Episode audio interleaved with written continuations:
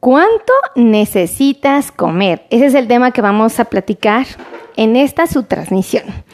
Bueno, pues voy a presentarme. Yo soy la doctora Melissa Tejeda y vamos a hablar de cuánto es lo que se necesita comer. ¿Cuánto es lo que necesitamos en carbohidratos cuando una persona está viviendo con diabetes? Eh, y bueno, es un tema interesante. Nos salvo lo que ustedes opinen, pero para mí es muy valioso porque muchas veces lo que hacemos con inocencia es comer de más. Y a veces eh, es muy claro cuando la persona come de más porque ve su plato así atascado de cosas, pero también hay pacientes que comen bien poquitito, de verdad que comen bien poquitito y aún comiendo poquititito, ¿qué creen que pasa? ¿Qué se imaginan que sucede? Bueno, pues que aún así la glucosa la tienen alta. Y probablemente se debe a que no saben cuánto comer, pero no, no es tanto luego el volumen, sino que de lo que están comiendo eh, les está subiendo el azúcar o la glucosa en sangre. Porque hay personas que me dicen, doctor, es que casi no como, se lo prometo. Mire, me comí un pedacito así, un pan tostadito, eh, con mermeladita, este, me tomé un vaso de leche y bueno, me tomé un jugo de naranja, doctora. Dígame qué es eso, comí mucho. Y uno va a decir, pues no, no comió mucho, comió bien poquitito. Ah, bueno, es que aquí el problema está en la cantidad de carbohidratos que está comiendo, no tanto en el volumen, no tanto eso. Entonces, bueno, sí también influye el volumen, ¿no? Pero en este caso es lo que elegí para comer. Entonces, eh, es un tema importante, por eso les voy a pedir de favor que me ayuden a compartir. Por favor, compartan, compartan, compartan. Eh, se los voy a agradecer mucho si comparten.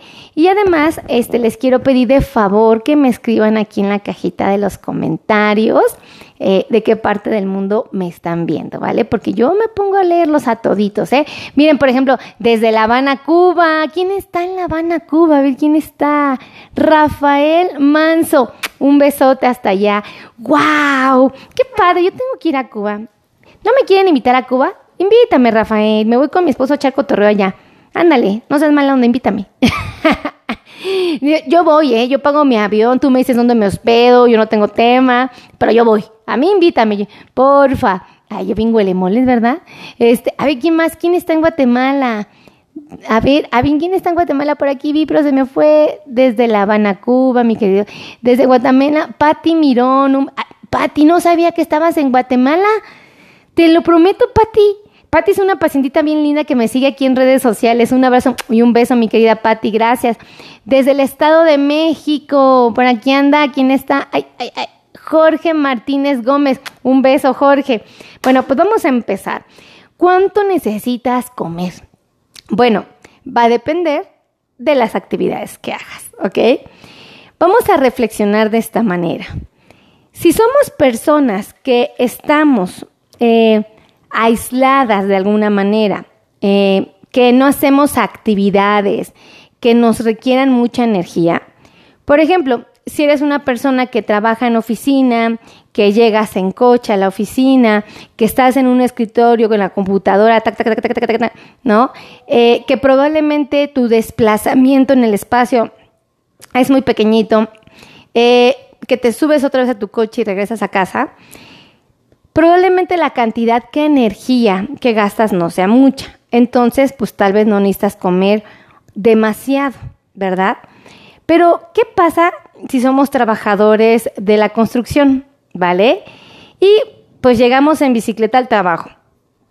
Luego nos toca, este, pues cargar bultos, tabiques, varillas, nos toca estar ahí amarrando y estamos bajo el sol, ¿verdad? Y que muévete de un punto a otro y que regresa y que ayuda con las cuerdas, eh, que te toca regresar a tu casa otra vez en bicicleta, que te pones el, el, uniforme del fútbol, te sales en la noche a jugar fútbol. Yo les pregunto, ¿creen que una persona que practica esas actividades gasta mucha energía? La respuesta es sí, por supuesto que gasta mucha energía. Entonces, esta persona puede comer más, ¿ok? Pero puede comer más de todo o tiene que comer de cierta cantidad de alimento con cierto grado de vigilancia, Eso es, eso es importante y es interesante. Entonces, fíjense, una persona que trabaja en oficina, que usa coche, que no se desplaza mucho, que no camina mucho, como es mi caso, yo trabajo en oficina, bueno, en consultorio, me muevo de aquí a allá, pero son espacios pequeños, entonces, pues probablemente no gaste la misma energía que alguien que trabaja en la construcción, seamos francos. Entonces, eh, probablemente yo requiera comer tres pilas para desayunar. ¿Por qué? Porque pues la doctora Meli no hace tantas actividades. Pero probablemente mi asistente es más activa, porque ella pues llegó en su trabajo, en, no sé, tal vez en el metrobús, probablemente mi asistente fue al banco, regresó, me fue a hacer favor de comprar eh, X material para la oficina, regresa, se pone a contestar los teléfonos, corre para ayudarme a recibir un pacientito. Bueno, anda como aceleradita, como un hámster corriendo por todos lados.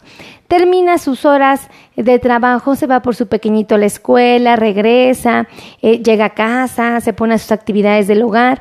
Yo les pregunto, gasta más energía. Entonces, ¿qué puede hacer? En lugar de comerse tres pilas para desayunar, ella se podría comer cuatro y no habría ningún problema. ¿Estamos de acuerdo? Y bueno, la persona que les platicaba que trabaja en la construcción, pues se come pueden 5, 6, 7, 10, 15, 20 pilas, porque todas las usa, todas se las acaba. Y bueno, pues quiero explicarles que eh, hay cosas, alimentos que no se consideran pilas y hay otros que sí. ¿Cuáles son los que son considerados pilas? Son los alimentos que suben tu glucosa en sangre. Entonces, puedes desayunar, por ejemplo, un plato. Eh, bueno, vamos a poner, vamos a suponer que vamos a comer eh, un bistec con una ensalada. Ajá, ¿de qué les gusta? De, mm, ¿qué será bueno? A ver, una ensaladita de qué? De chayote, ¿no? Un poquito chayote, este, un bistec, eh, arrocitos, frijoles y pan, ¿no? De lo que está ahí, no todo es energía, no todo es pila, ¿ok? Entonces no todo me va a subir mi azúcar. Las verduras no me van a subir el azúcar, el chayote no me va a subir mi azúcar, el bistec tampoco me va a subir mi azúcar. ¿Qué sí me va a subir mi azúcar? Los frijoles, el arroz y el pan. Ahí les va. ¿Cómo identifico que sí me sube y que no me sube el azúcar? Es decir, ¿cómo identifico qué me da pilas y qué no me da pilas? Ahí les va. Anoten esto porque les va a ayudar mucho a saber eh, exactamente qué se puede comer con más confianza y qué se tiene que comer con mucho sentido de responsabilidad. Así es que, primero, por favor, antes de que se los diga, ayúdenme a compartir. Por favor, compartan, compartan, compartan, compartan, compartan, compartan esta transmisión. Y por favor, escríbanme aquí abajito en qué parte del mundo me están viendo. Y acuérdense que estamos jugando ya al final de los videos los retos de los muñequitos, ¿eh? Entonces, para que sepan, ya sepan que tengan su muñequito preparado para que la doctora Meli lo recree, ¿vale? Entonces, fíjense, hay ocho grupos de alimentos. ¿Esto qué quiere decir? Que cualquier cosa que tú quieras comer, lo que se te ocurra, tiene que pertenecer a uno de estos ocho grupos. Fíjate, existe el famoso grupo de las frutas. Existe el famoso grupo de las verduras. Existe el grupo de las leguminosas. Existe el producto de los lácteos. Existe el grupo de las proteínas. Existe el de las grasas buenas. Existe el de los cereales y no menos importante existe el del azúcar. Entonces son ocho grupos. De estos ocho grupos, solo cinco te van a subir tu glucosa. De estos ocho, solo cinco. Es decir, te va a subir tu azúcar en sangre las frutas, las leguminosas, los lácteos, los cereales y los azúcares. ¿Y quiénes no te van a subir tu azúcar? Las verduras, las carnes y las grasas buenas. ¿Ok? Entonces, la pregunta es, doctora, si yo puedo desayunar cuatro pilas, ¿qué significa esto? Que tú te puedes comer ya sea cuatro frutas en el desayuno o te puedes comer cuatro porciones de leguminosas o te puedes comer cuatro porciones de lácteos o te puedes comer cuatro porciones de cereales o te puedes comer cuatro porciones de azúcar. Eso es lo que significa. Pero ya sabes cuántas pilas puedes comer. Ahora te sugiero que esas pilas sean de diferente grupo. Entonces, podrías comer de esas cuatro pilas tal vez una fruta, ¿no? Podrías comer una leguminosa, frijolitos, ¿no? Y podrías comer quizá eh, dos cereales, dos tortillas.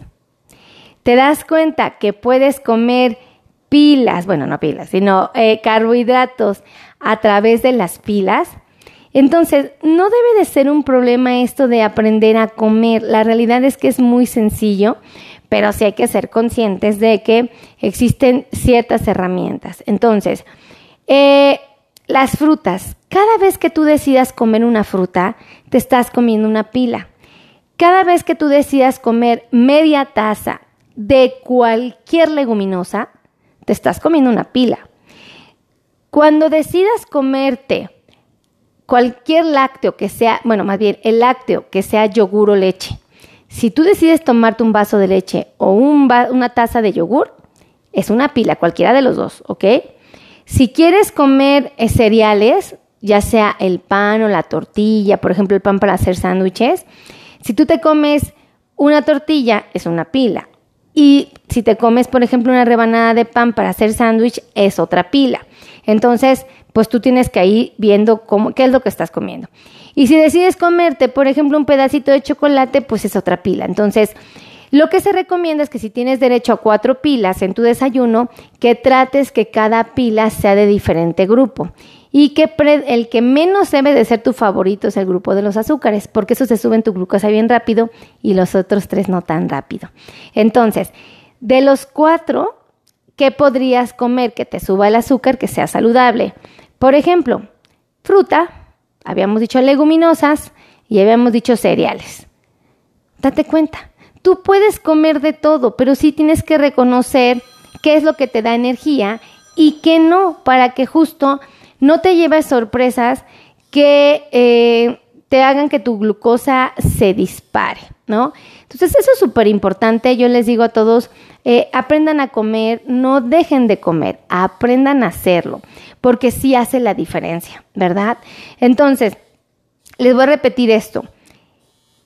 Una porción de fruta es una pila. Es decir, cualquier fruta que te quieras comer, que sea o una taza de fruta o una pieza mediana, es una pila. Cualquier media taza de leguminosa es otra pila. Cualquier lácteo, ya sea un vaso de leche o una taza de yogur, es una pila. Los cereales son el pan, las tortillas, las galletas, las tostadas, el hot case, el arroz, eh, mm, ¿qué más? El elote, las palomitas, ¿verdad? Eh, el pan tostado. Estos son cereales. Si tú decides comer un pedacito o una pieza de cualquiera de estos, te estás comiendo una pila, ¿ok? Y bueno, los azúcares habíamos dicho que son todos que te suben la glucosa súper rapidísimo y bueno, pues aquí tiene sentido pensar que los azúcares son el refresco, los jugos de frutas naturales, los jugos envasados eh, con frutas, con azúcar, eh, son el chocolate, el helado, eh, probablemente la miel. Entonces, puedes comerlo, aún el, el chocolate, aún el helado, aún los caramelos, los dulces, pero representan pilas. Y bueno, las pilas, yo te pregunto, si te comes eh, no sé, siete panditas, representan una pila. Te convendrá comer, desayunarte, eh, por ejemplo, quitarte los frijoles por comerte siete panditas. Pues probablemente no, porque uno quiere comer comida, uno se quiere sentir lleno. Habrá quien diga, Ay, es que yo sí quiero comer panditas, pues esta vez voy a sacrificarme y no voy a comer esa porción de, de frijolitos para echarme los panditas como postre. Ah, bueno, pues cada quien, ¿verdad? Pero bueno, esto sí es importante que lo sepan.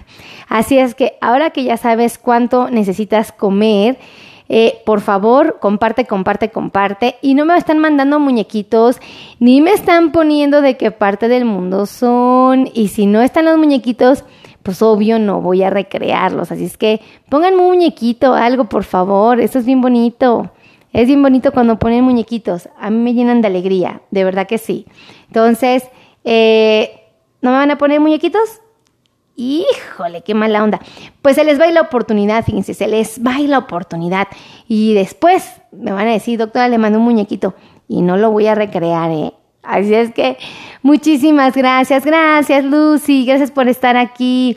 Qué alegría, mi querida Lucy Partida. Isa Acosta, un beso, saluditos. Rosa de la Luz Muñoz desde Perú. ¡Wow! ¡Wow! ¡Wow! ¡Wow! Jairo Martínez, un besote como el doctor Jairo. ¿De dónde eres, Jairo? Porque es eso. Me mandaron una muñequita. Ahí está, ¿verdad? Hello. A ver, pero va con el celular, ¿no? Entonces sí. Ahí voy, ahí voy. A ver, mándenme muñequitos si quieren que los recree. Ah, el de la florecita. Nada más mi manita, ¿no? Así sería. Oigan, su doctora Meli está empezando a enloquecer. ¿Qué está pasando? Dios mío.